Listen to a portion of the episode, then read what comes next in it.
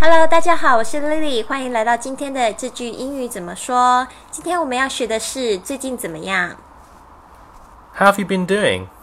？How have you been doing? How have you been doing? 你还可以这么说 How are you doing? ：How you doing? How you doing? 还可以这么说 How's everything with you? ：How's everything with you? How's everything with you?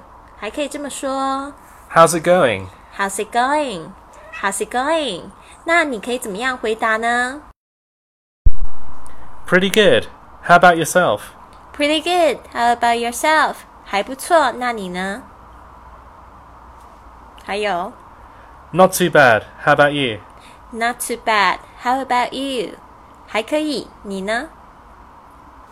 还有 Nothing much. ，or nothing much. 没什么特别的。Okay, let's do a simple dialogue. Hey Lily, Hi, Damian. how have you been doing? Pretty good. How about you? Not bad. Um, I just bought a new camera. Oh, Uh, would you like to see some of the photos? sure. Show me the photos.